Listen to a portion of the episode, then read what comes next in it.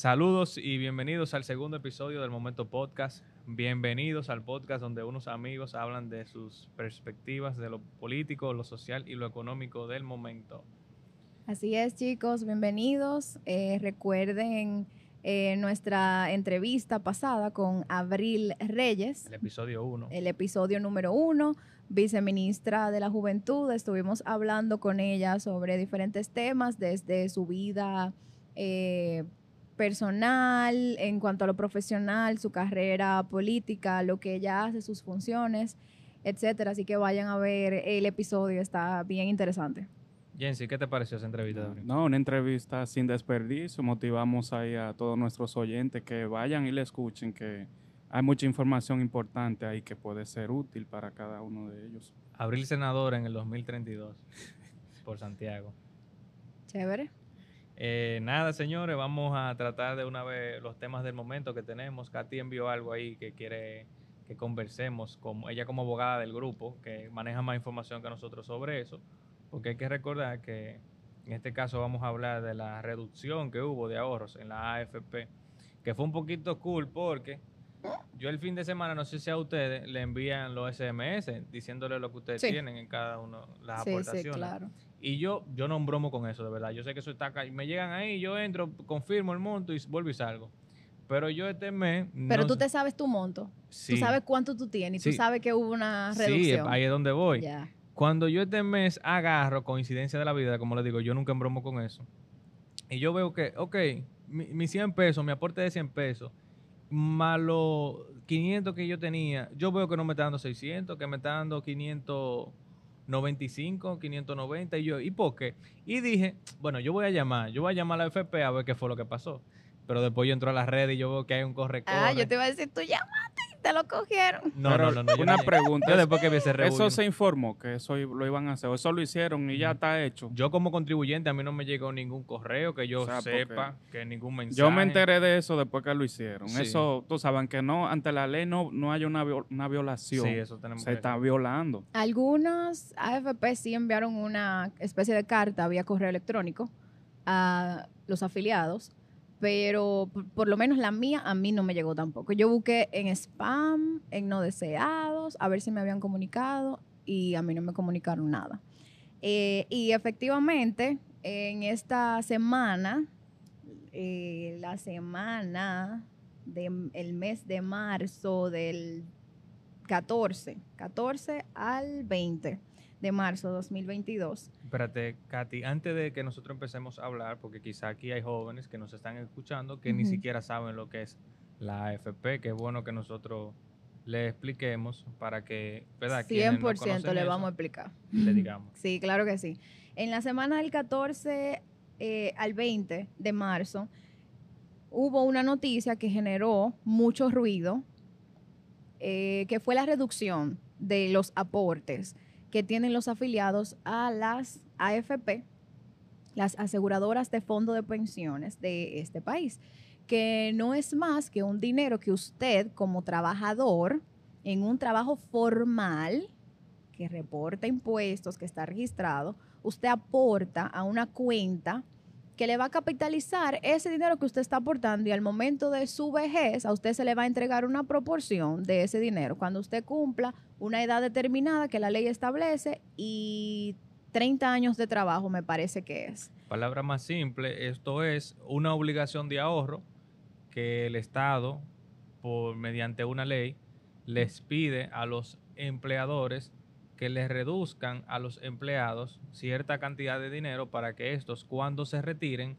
tengan una, un retiro digno, que tengan un ahorro de cual subsistir, que no sea algo que la persona diga, bueno, cuando sea joven, yo voy a ahorrar para mi vejez, porque sabemos que si fuera por nosotros quizás no lo haríamos.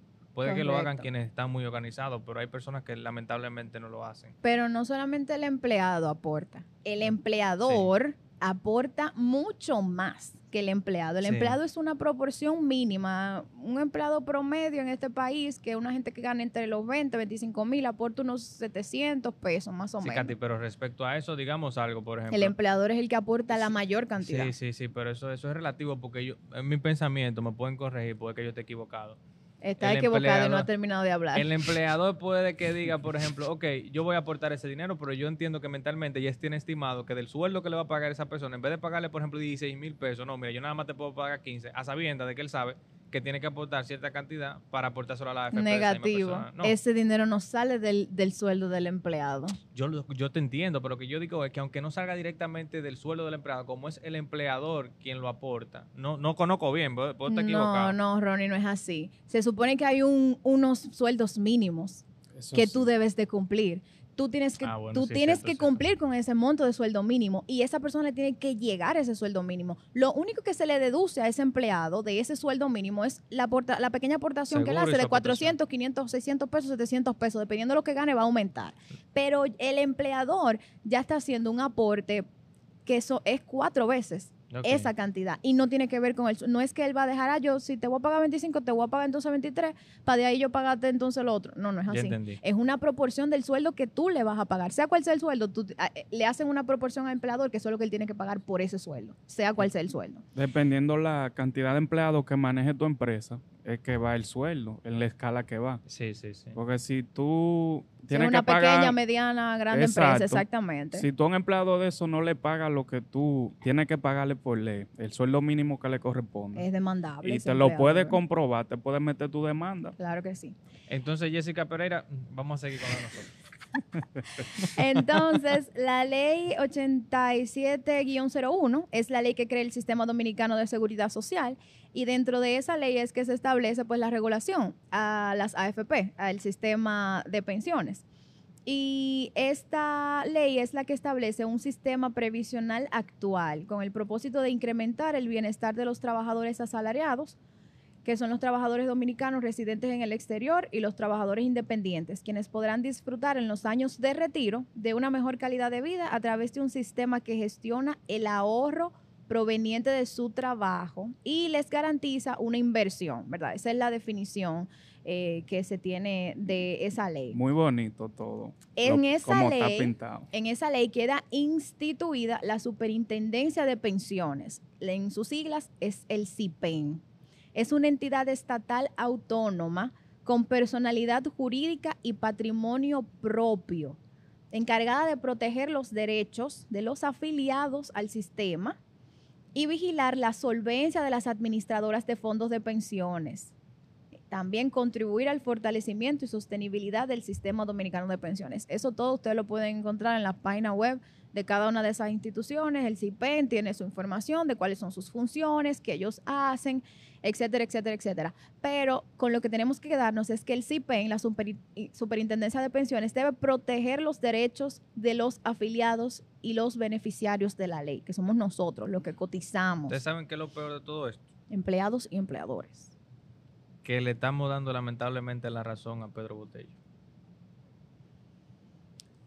Pero que Pedro tiene la razón hace tiempo. Sí, no, no, no la tienen 100%. Hace Pero que eso es una causa justa, la de No, Pedro. no, no, porque yo entiendo que la Esa AFP no es la no hay que eliminarlas, No es la porque ya del solución. 30% que el IVA lo subió al 100% de que le entregaran y ya van que le eliminen la AFP. Aquí lo que hay es que mejorar la ley del, de la... No, mejorarla Mira, si tú sería muy simple. Eso es lo que hay que re- reconstruirlo desde cero de nuevo, porque Sí, es que aquí eso no funciona. Cuando ellos dicen que va- vamos, vamos a ponerlo en contexto, porque entonces ya definimos lo que es una AFP, ya definimos cuál es la, la ley que la regula, la regulación vigente y la superintendencia de pensiones, que es el órgano que tiene que vigilar que esas AFP hagan su trabajo de manera correcta, ¿verdad? Entonces, lo que sucedió en esta semana fue que a raíz, ¿verdad?, del incremento del peso dominicano frente al dólar, porque el dólar está devaluándose por el problema de la guerra en Ucrania, entre Ucrania y Rusia, las aseguradoras de fondos de pensiones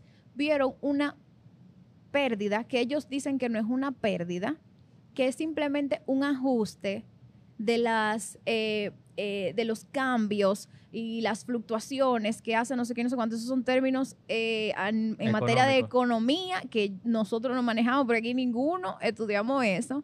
Pero eso es lo que ellos dicen, que es por la apreciación del peso dominicano frente al dólar. Entonces, si ayer un dólar me valía a mí 58 pesos y hoy me está valiendo 54, pues obviamente hay una reducción del monto en pesos y yo estoy asumiendo una pérdida. ¿qué es lo más eh, frustrante de la situación? Que nosotros estamos aportando un dinero que independientemente de que las AFP son buenas o malas, eso es lo que tenemos ahora y eso es lo que tenemos que ver. Y es mejor de lo que había, según tengo entendido. Eso es lo que tenemos que ver. Nosotros estamos aportando nuestro dinero de manera obligatoria a una entidad privada, porque ese es el problema, que eso es privatizado. Son los bancos del país que crearon AFP de sus bancos, ellos son los que manejan el dinero que a mí me descuentan de forma obligatoria de lo que yo gano.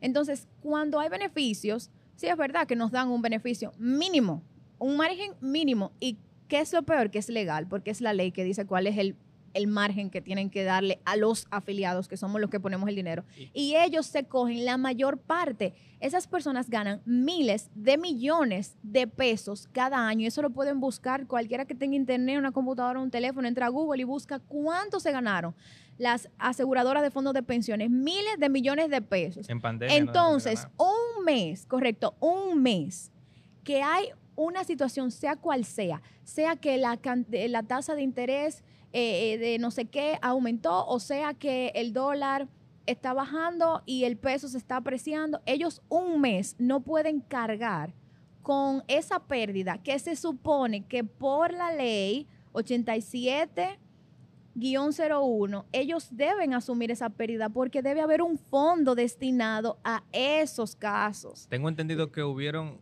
dos o tres, no lo he leído, AFP, que absorbieron esta para no aplicárselo directamente. Hubo, hubo una que no lo hizo porque no tenía inversiones en dólares, que creo que es la AFP romana, creo que se llama. decir que Esa AFP no tenía fondos invertidos en dólares y por eso no hubo ninguna variación para ella, no hubo ningún problema porque no, no experimentó la baja. Entonces, antes de que tú eh, continúes, Jensi, yo quiero leer una parte del artículo 105 de la ley 87-01, que es lo que todos nos estamos preguntando y que ellos no han respondido. Dice, cuando en un determinado mes la rentabilidad mínima fuese inferior a la rentabilidad real de los últimos 12 meses y no fuese cubierta con la reserva de fluctuación de rentabilidad, la administradora de fondos de pensiones, AFP, deberá cubrirla en cinco días hábiles a partir del reconocimiento de ese déficit por la superintendencia de pensiones. Entonces, debe haber un fondo, vamos a decir que hay una cuenta que ellos tienen que abrir, en donde ellos deben poner X cantidad de dinero, que es lo que sobra de las ganancias que ellos tienen al año. No es que tampoco tú tienes que quitarte de tu beneficio, mm, mm, te está sobrando. Tú te estás ganando todo lo cuarto del mundo y te está sobrando. Entonces, de ese dinero tú vas a poner en una cuentica aquí, por ponerlo en palabras llanas, esta cantidad y cuando pase lo que está pasando ahora, tú no le vas a cargar esa pérdida a la persona que te está dando el dinero a ti, porque eres tú que lo está invirtiendo. No, ellos nos cargan a nosotros, los que cotizamos, esa pérdida en lugar de asumirla como la ley dice. Entonces, ellos no han dado una explicación en cuanto, en cuanto a eso, solamente explican que el dólar eh, bajó, que el peso se apreció, que subió, que no sé qué, y que por eso tenemos que cargarle a ustedes esa, esa, esa reducción. No, y que ese beneficio que tú mencionas que, que, dan, no te lo dan, te lo ponen supuestamente en tu cuenta.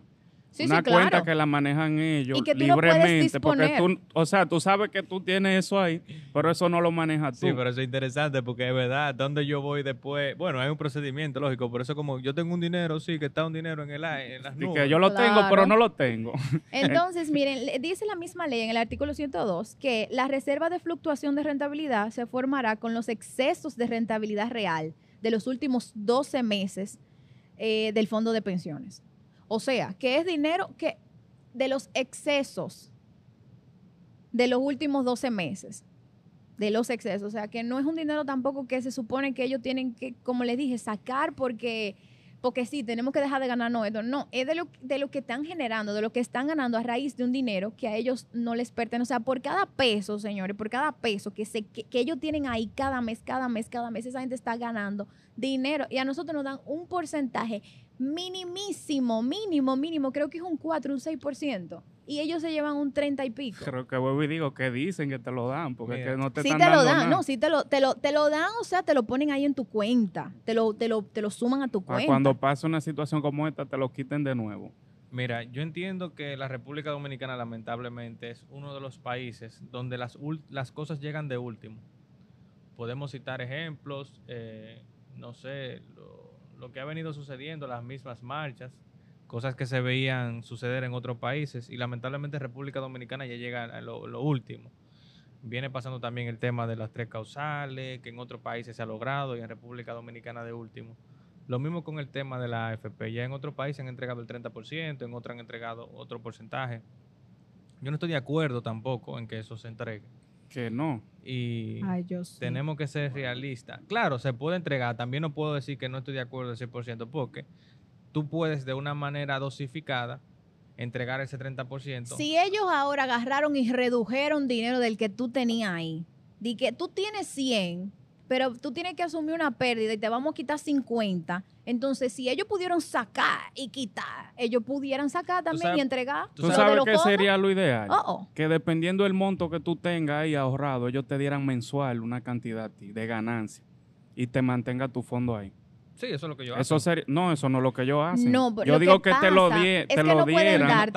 porque tú lo vas a gastar. El punto es tú acumular y que, y que eso crezca para pero oye, me cate, al final aquí ahí tiene que haber como un 60% que no, no lo ve ese dinero. No, no lo ve, por eso también están abogando para que se para que se modifique, para que no sea privatizado, porque ese es el asunto. Imagínense ustedes que fuera el Estado que manejara eso. Sí, un desastre. Y que el Estado, no, no fuera un desastre, porque ese, ese dinero que están apreciando personas, que, lo, que, eso es una empresa. Señores, las AFP son unas empresas, son empresas privadas. Si fuera el Estado que los estuviera manejando, ese dinero que ellos están ganando fuera para el Estado, para inversiones en obras, para, para, para, para nosotros, o sea, no fuera, o sea, fuera para nosotros doblemente, porque me lo van a dar a mí cuando envejezca y, y me lo van a dar en otros beneficios.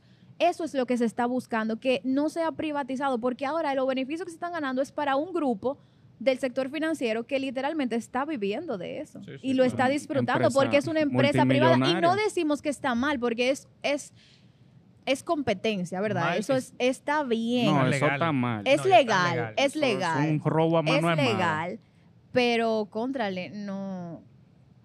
Tú sabes que yo, como, déjeme, déjeme, déjeme terminar para que ahorita no me crucifiquen cuando yo dije que no estoy de acuerdo en que lo entreguen. Estoy medianamente de acuerdo. Y lo digo porque de repente tú encuentras y le entregas ese dinero al país y es, ok, es muy bueno, se va a invertir en el país. Muchos van a salir, muchos van a viajar, otros van a comprar una casa, comprar un carro. Pero el problema está en ese, que va a haber una sobredemanda ante los productos que vamos a tener aquí, los supermercados repletos. Entonces, probablemente puede que suceda que no hayan tantos productos para esas personas. Entonces también habrá una crisis. ¿Y qué va a pasar? Lo que está pasando en otros países, que hay mucho dinero y hay poco producto. No va a haber una crisis, porque es que la gente no va a gastar eso. La gente lo debe ese dinero, Ronnie. La gente no lo va a gastar. La gente no va a comprar un supermercado, la gente va a ir a pagar lo que debe. La, gente lo debe o va a comprar medicina con eso. Te lo aseguro yo. Yo he escuchado gente diciendo que no, que voy a comprar una casa, que voy a, que voy a hacer una compra, que voy a hacer esto. Vainas que ellos hacen todos los días. Ah, pero tú crees que una gente que, que cotiza 500 pesos todos los meses va a poder comprar una casa con 20 mil pesos que le den, por ejemplo. Bueno. Miren, yo entiendo que eso deberían de reestructurarlo de tal manera de que si una persona que tiene, por ejemplo, ahí 800 mil pesos ahorrados ya, que hay gente que tiene eso y tiene más. Bien, si usted tiene eso ahí. No, no, ojalá, no. no hay forma, a la edad de nosotros no hay, forma. No, pero lo que te digo es que si tú presentas un ejemplo, tú, tú tienes una enfermedad, sí, Dios no lo quiera, tú tienes una enfermedad terminal y tú tienes ese dinero ahí ahorrado y tú te mueres porque tú no tienes cómo costearte esa enfermedad. A ti, si tú presentas un documento, ellos te den por lo menos una parte de ese dinero. Hay unas eh, y ahí es que yo digo que eso es un robo. Hay porque formas de pedirlo. Si ese dinero es tuyo, lo ahorraste tú ahí de tu trabajo, te lo tienen que dar para un caso que sea emergente. Eso es lo que yo digo. si el sistema funcionara como debiera funcionar, eso está bien. Y si estuviera en las manos correctas también, eso está bien porque hay que ahorrar para la vejez. Ese sistema está en todos los países, no como lo tenemos nosotros, pero los fondos de pensiones están en todos los países. Ahora bien, en la mayoría de países donde funciona, no es privatizado, es público o mixto. Y donde lo entregaron también. Porque donde son públicos, donde es público el manejo, Puede que roben, claro que sí, como roban en todos los otros lados, pero no, no, es un, no quiere generar beneficios, no es una empresa que quiere más, más beneficios, más beneficios, crecer, crecer, crecer. E, es el mismo Estado que está regulando a, sus, a su gente, entonces e, eso es lo que se aboga, que se cambie, porque ahora tú dura el tiempo que ellos dicen, 65 años de edad, 30 años trabajando, o sea, 30 años cotizando, y a ti lo que te van a entregar es un 25, de un 20 a un 25% de lo que tú ganabas. Atiende, si tú ganabas 100 mil pesos, por ejemplo, que aquí no gana 100 mil pesos todo el mundo, el que gana 100 mil pesos aquí es una persona súper súper requete privilegiada. Tiene que ser Aquí la gente gana entre 18, 20, 23 mil pesos la mayoría de las personas. Si tú ganabas 100 mil pesos, por ejemplo, a ti te van a pensionar con 25 mil pesos. ¿eh? Dime tú. Tú vas a vivir con eso. Entonces, imagínate uno que gana 25, le van a pensionar con 5 mil, 6 mil pesos. Eso, no, porque hay dos metodologías. Existe la metodología de pago escalonado, creo que mientras vida tenga esa persona, y está la entrega completa, que te hacen una reducción, creo que de un impuesto. Sí, que ahí vuelven y te hacen otros robos ahí te roban también. Cuando, por eso la gente decide que se lo paguen así, mensual, una pensión. Yo entiendo de que, como dije en un principio, que esa ley tienen que revisarla. Yo entiendo de que eso se hará muy pronto. Es algo que hay que resolverlo. Y lamentablemente, señores, lo mejor que puede tener una institución, una asociación, un grupo de personas es un buen relacionador público señores, comuniquen las cosas, infórmenlas. Que a veces, aunque tú sepas que te hará daño, pero si por lo menos te lo informan, tú dices, ah, bueno, va a pasar por esto y por esto. Lo que ustedes están diciendo hoy, si lo hubiesen dicho ayer, se evitan esta situación porque ya la gente iba a estar, se iba a molestar quizás, pero ya cuando se aplicara ya iba a tener, tú me entiendes, la mente clara de por qué se hizo. Entonces, eso no fue una decisión que se aplicó una hora antes ni dos horas antes. Eso viene estudiado, ellos vienen evaluando. Ellos lo sabían ya, porque los números no se equivocan. Esa gente tiran unas proyecciones que, que son ni Dios. ¿Y cuál es la posición del gobierno frente a este caso? Tú sabes que el gobierno... Ninguna. Ante este tipo que deberíamos de tener a alguien que dé la cara por nosotros. No, mira que lo que pasa. En este caso, quienes deben de velar y opinar en este caso, como digo, son los diputados, son los senadores, porque que Abinader diga cualquier cosa, ni quita ni pone. no, eso sí quita y sí pone. Bueno, bro, que eso es una ley, eso es una ley. Un decreto es ahí. No, no, no, no, que no puede hacer nada. No se puede modificar leyes mediante decretos. No puede. No se puede modificar leyes mediante decretos. Entonces, eso debe, él sí puede sugerirle a que hay ahora unos diputados honorables y senadores que dicen que eso es una intromisión del Poder Ejecutivo a otro poder del Estado, pero el presidente sí puede sugerirle a un presidente de una Cámara claro que, que se evalúe tal o cual no ley. No se ha hecho eso toda la vida, el presidente que sugiere tal o cual ley para que se le busque una solución. Yo entiendo de que sí, yo entiendo de que no podemos esperar que Botello siga haciendo desastre en... Pedro Botello que alime su gente muy bien, Botello, sigue Botello, oye Botello, saca, saca medio país a la calle. No, no, no, tenemos que ser realistas, señores. A eso hay que buscarle una solución, eso no puede seguir así. Yo entiendo de que hay que transparentar las AFP, hay que buscarle una vía amigable donde ni le afecte, ¿verdad? Que si esa persona que poco mucho hacen una administración de esos recursos que se, que se debitan y, nada, que el Estado yo entiendo que, que, le dé más, mayor revisión a eso. Eso se lo pueden quitar hoy, ya con lo que se han ganado, viven su, el resto de su vida que yo entiendo que sería justo que ese dinero, como Katy decía, sea invertido en obras del Estado. Y me explico. Que se haga, qué sé yo, una FP mixta, donde esté el Estado y esté en la, la FP, vamos a ponerle, las que están actualmente, y que se invierta, por ejemplo, en autopistas. Y esa autopista se supone que va a tener un peaje y que ese peaje sea el, en lo que yo quiera. Para eso desde, que, desde que eso pase, por ejemplo, en manos del Estado, eso va a pasar en parte de nuestro Producto Interno Bruto, o sea, va a ser parte de nuestro presupuesto y lo vamos a poder utilizar en lo que sea, en, distribuirlo para diferentes eh, ministerios, obras y para la función del Estado. O sea que para que se aplique ahora, como tú dices, que eso, para eso están los impuestos. El problema es que muchas veces esas obras las hacen otras empresas por acuerdos. Entonces, público-privado, que eso es lo mejor que entonces, ¿qué pasa? Que ellos te van a cobrar un peaje que ese dinero comúnmente va a esa empresa. Y si el, con lo que pasó con el peaje sombra, si, el, si esa empresa no recauda la cantidad de dinero que tenía durante ese año, porque ellos comúnmente hacen esos acuerdos por años, no por dinero. El ¿Por Estado, cantidad de tiempo? El Estado tiene que pagarle la otra parte. ¿Tú imaginas que eso se haga con la AFP, con mi dinero? Yo me voy a sentir contento con que yo lo esté pagando.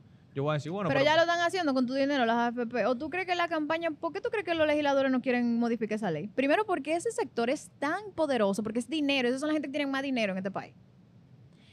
Y segundo, las campañas de muchos políticos se financian de ahí, señores, lo cogen de ahí prestado, ellos son los que se lo dan, se lo facilitan, mira, te van a poner tanto a ti, ellos son los que dicen, este es el que va, este no va, este, este está apoyado por nosotros, este no. Señores. Porque los legisladores no, no, forman parte de ese sistema de fondo de pensiones. Los legisladores tienen un sistema distinto, regulado de forma distinta, que cuando que ellos más tienen que ganar ser legislador, ser diputado, ser senador, y ya ellos tienen casi un 90% de su sueldo, un 85% de su sueldo asegurado de pensión, y el de ellos se, ajusta al nivel de inflación. O sea que si se presenta una inflación, vamos a decir que lo que hoy valía 5 mil pesos, mañana va a valer, qué sé yo, eh, 10 mil, a ellos se le ajusta eso. y a ellos se le aumenta. O sea que es una cosa de que a ellos no le importa esa ellos no le importa esa vaina porque ellos no, ellos no están ahí adentro de ese tipo de, de, sistema. Voy y repito, eso a ley ojalá y la revisen, ojalá y la hagan, lo hagan, perdón, en, en, estos en este cuatrenio que se está ejecutando. Ojalá y nuestros diputados nos regalen eso.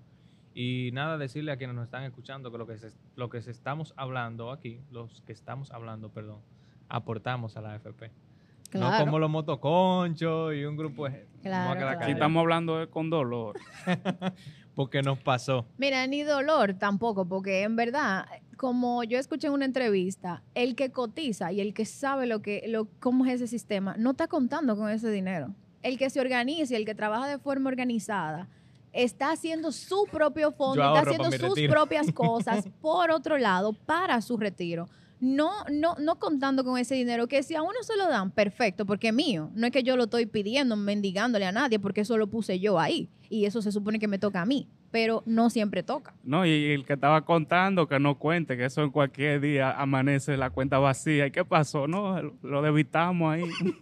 Hay un cuadre que no dio. Pudiera ser, pudiera ser. Señores, no podemos ser tan crueles. Eh, nada, mis hijos, vamos a hablar de, de, otro, de otra situación aquí que hemos visto. Y claro, tiene mucho que ver con eso mismo, con el, tema económico, señores. Eh, y no solamente en República Dominicana, en otros países. En Estados Unidos yo estaba viendo ahí el tema de los combustibles, que estaba hablando con, con Jensi eso este temprano. De que también está caro allá, señores, el combustible.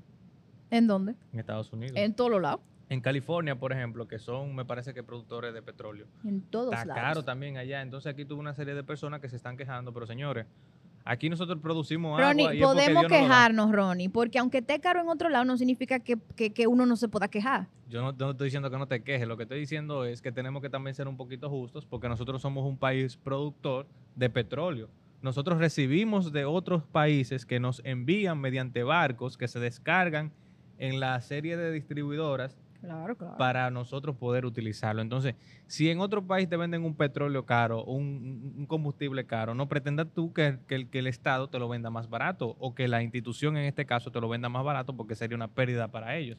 Claro, es una, situación global. Realmente, así está pasando. lo que está haciendo el gobierno actualmente, que está eh, asumiendo parte del costo del combustible para que no suba tanto, señores, el jueves, me parece, de la semana pasada o el martes, subió a 125 dólares el barril de petróleo. Quiere decir que cuando Luis Abinader llegó a la presidencia, me parece que el barril de petróleo costaba 80 dólares. Señor, y mire dónde va en 125. Creo que bajó a 96. Pero bueno, estoy diciendo todo esto para que ustedes sepan que automáticamente el combustible sube, afecta en todo. Y voy a poner un ejemplo. Quien siembra tengo que hablar un poquito de los productos agrícolas para que la gente lo entienda y para caer en el punto de donde queremos hablarlo.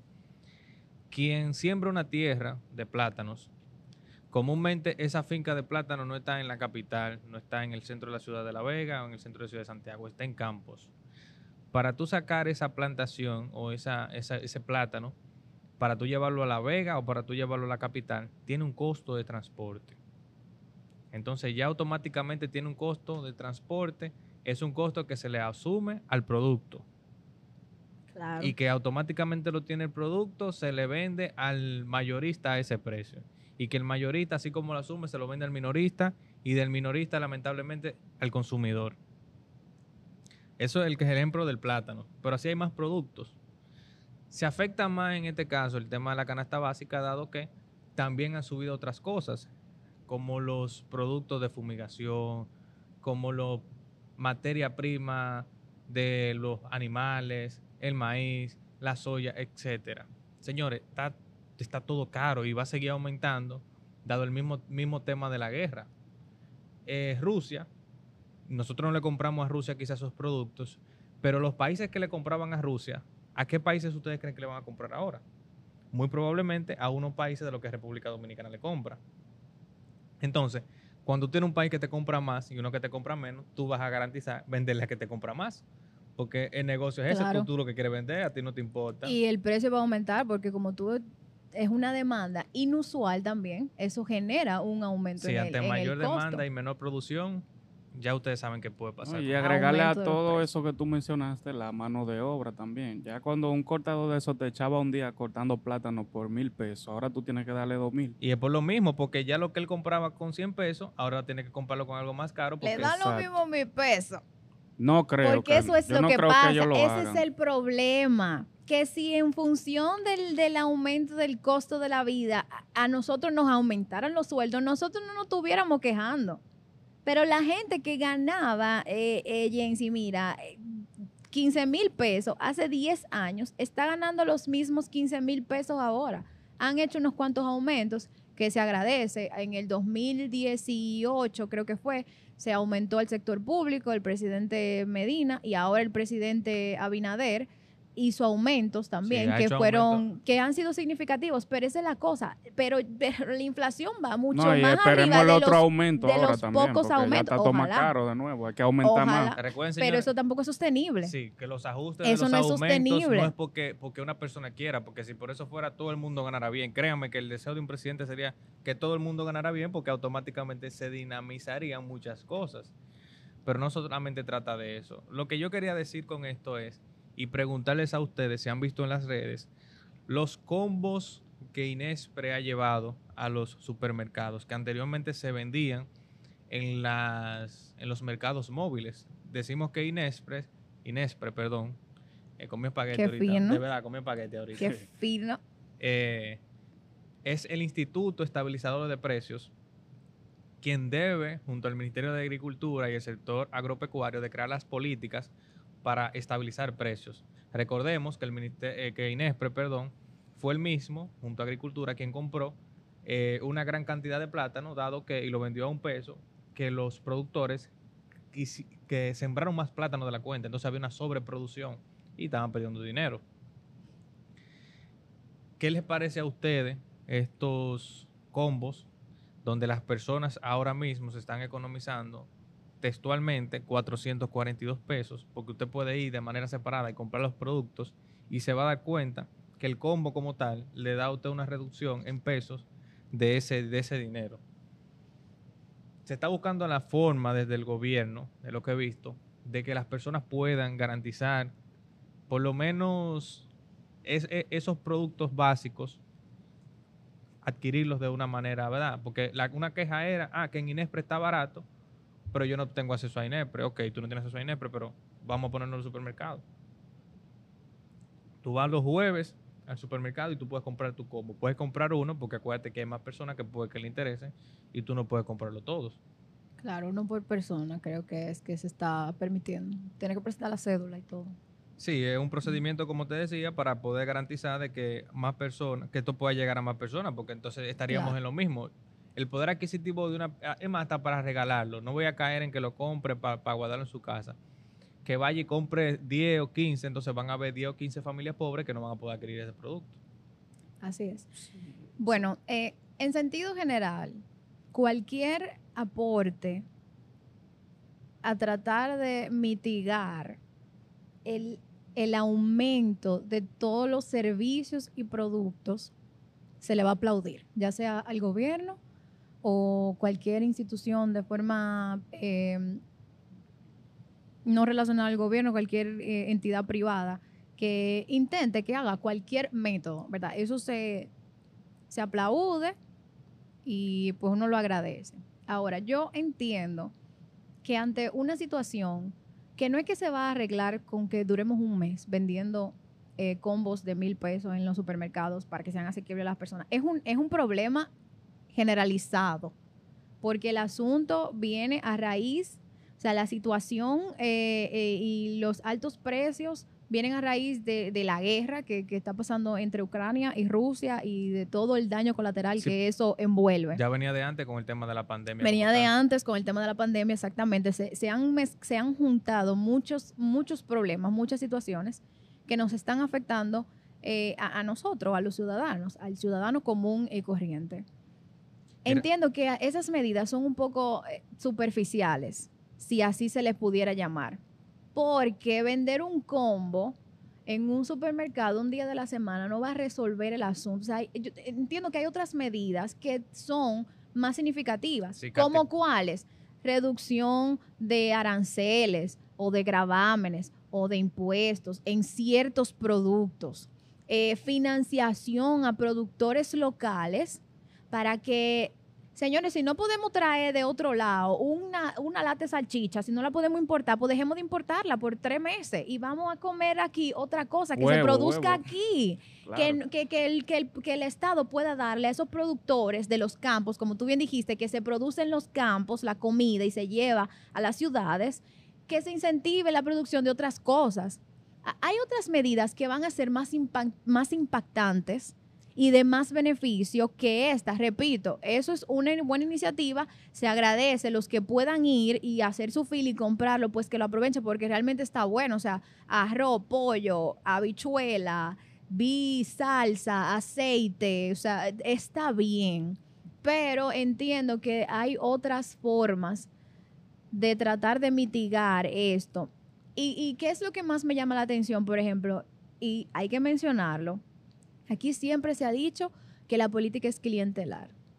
Y eso era una de las cosas que se atacaba mucho el gobierno anterior. Una política clientelar, una política clientelar y que a la gente la quieren tratar como no sé qué, como no sé cuánto estamos incurriendo en las mismas prácticas del pasado gobierno, dándole a la gente cositas. Mira, coge esta cosita. Déjame decir algo. Tú que decías que el presidente debía tomar acciones que fueran mayores al tema de, la, de las fundas, de las bolsas, de los, de combos. Que fueran menos superficiales. Bueno, no sé si tú viste que el presidente, me parece que fue en, fecha 8 de marzo, tuvo una rueda de prensa, un discurso al, al país, donde anunciaba un plan para enfrentar los efectos de la guerra y la inflación, donde decía lo mismo que tú dices, aranceles cero. ¿Dónde están? A productos, pero espérate, acuérdate, ah, pero, acuérdate que para esto se debe de enviar de urgencia al Congreso Nacional un proyecto de ley para poder reducir estos aranceles, que son con los que aduanas, impuesto interno, recaudan para el, para el país. Entonces, eso lleva a un proceso. Mientras ese proceso se, va ejecutando, acordemos que puso un tope también para el subsidio del combustible, de cuánto era el mínimo y cuánto era el máximo. Entonces, esas también son medidas que aunque no se han podido ejecutar, por lo, ¿verdad que sí? Eh, por lo menos en los combustibles sí se ha hecho, pero en el tema de los productos, aranceles, se están haciendo una serie de estudios para tampoco aquí producimos, positar algo, pollo, no trae pollo y que afecte a los productores nacionales. Entonces, esa también fue una medida que si nos ponemos a hablar de ella, es muy, muy amplia, que he visto a Jaime Ariste Escuder y una serie de economistas reconocidos apoyando esta medida, porque al final de cuentas lo que busca es que los consumidores tengan productos a buen precio. No, y agregar que las medidas que se tomaron fueron a corto plazo, tres meses. Esperemos tal vez que después de esos tres meses puedan venir mejores. Mira, la situación de Ucrania y de Rusia, ¿tú sabes quiénes lo saben? Putin. Putin, Putin, Putin. Entonces, ¿tú me entiendes? Entonces, lamentablemente no sabemos si esas medidas que estamos tomando sean necesarias durante esos tres meses. Ojalá y, ojalá, ojalá y pidámosle a Dios que todo esto acabe, que todo vuelva a la normalidad y no solamente la guerra de Ucrania, que se estabilice el mundo, que con el tema de la pandemia ya venía una situación y que nuestro país, sin la pandemia, sin la guerra, ya teníamos una situación, porque por algo hicimos un cambio de gobierno. Si tienen algún otro tema, señores, que agregar. Aquí se hizo un cambio de gobierno por corrupción, que nadie, la, nadie, nadie la ha desmentido, pero hasta los PRMistas, eh, economistas y conocedores de, la, de, ese asunto del mundo económico, del, del, dinero y de la proyección y de todo eso, eh, han admitido que realmente aquí no había Aquí se robaron mucho, pero aquí se producía y se, y se sacaba mucho dinero y se ganaba mucho dinero. o sea que la estabilidad, y eso se mide, esos, esos números están ahí. la estabilidad en este país estaba bien. claro, no podemos comparar un, este gobierno que entró gobernando con pandemia con otro gobierno con gobiernos anteriores, pero ustedes no se pueden pasar la vida entera justificándose con eso, los PRMistas, porque la vida sigue, señor, y hay que echar para adelante y hay que seguir. La pandemia ya pasó, vamos para adelante. yo aquí no estoy como PRMista, yo estoy aquí como un ciudadano. Vamos para adelante.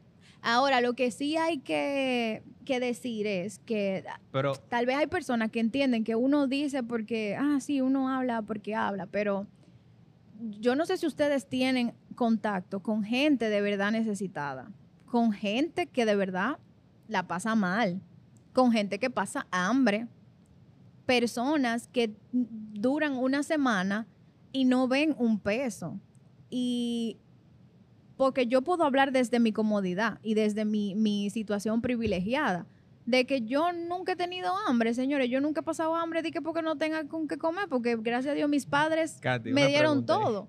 Tú no has pasado hambre porque no, podido, no te has podido parar a comer. Que yo nunca he pasado hambre, de que porque no tenga con qué comer, porque no tenga con qué comer, porque sí tengo con qué ir a comprar. Pero hay gente que genuinamente aquí pasa hambre porque no tiene con qué ir a comprar, no tienes 10 pesos para comprarse un bicochito y un tampico, por ejemplo. Que, que, antes que tú te, tú te llenas con un bicochito y un juguito, tú, tú allantas la barriga. Pero de verdad que aquí hay gente que le está pasando muy mal. Y uno tal vez desde nuestra posición privilegiada no lo entendamos así y no lo veamos así.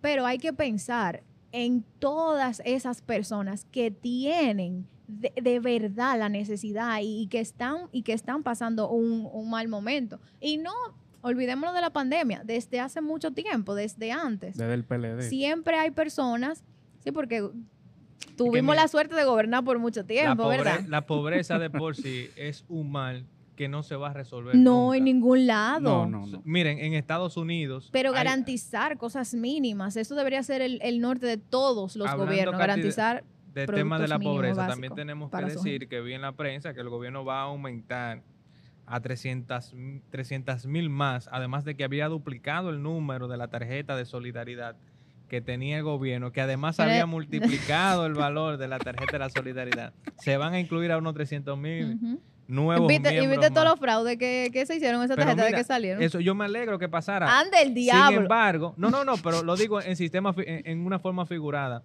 de que por lo menos se investigó el caso de que hay gente presa, hay gente presa que va gente que va a caer presa por eso y ojalá aparezca gente del mismo gobierno y la metan presa, porque en otro gobierno eso hubiese sido un pan de agua dulce y, quizá también puede que hubiesen caído gente presa, pero quizá hubiese, lo que hubiesen caído presos estuvieran tranquilos en su casa y caen lo más bajito, pero lo más grande tú supiste. Se pasa siempre, pasa en todo, en todo. Lo más grande caen ahora. bueno, hemos llegado al final, nos escuchamos la próxima semana. Síguenos en las redes sociales, arroba el momento podcast y comente qué temas te parecen interesantes. Nuestros episodios disponibles en Spotify y Apple Podcast.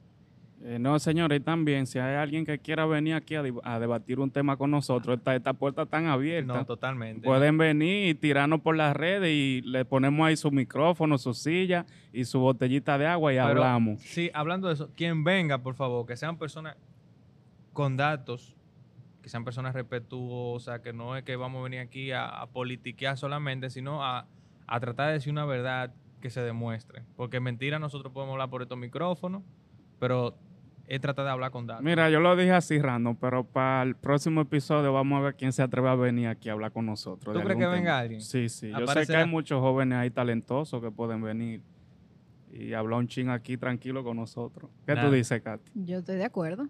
100%. No, si no se anima nadie, lo busca Katy. Eso no es nada. nada, señor. Traigo un par de PLDitas para acá. Nos vemos la próxima. Para que me ayuden. Bye, bye.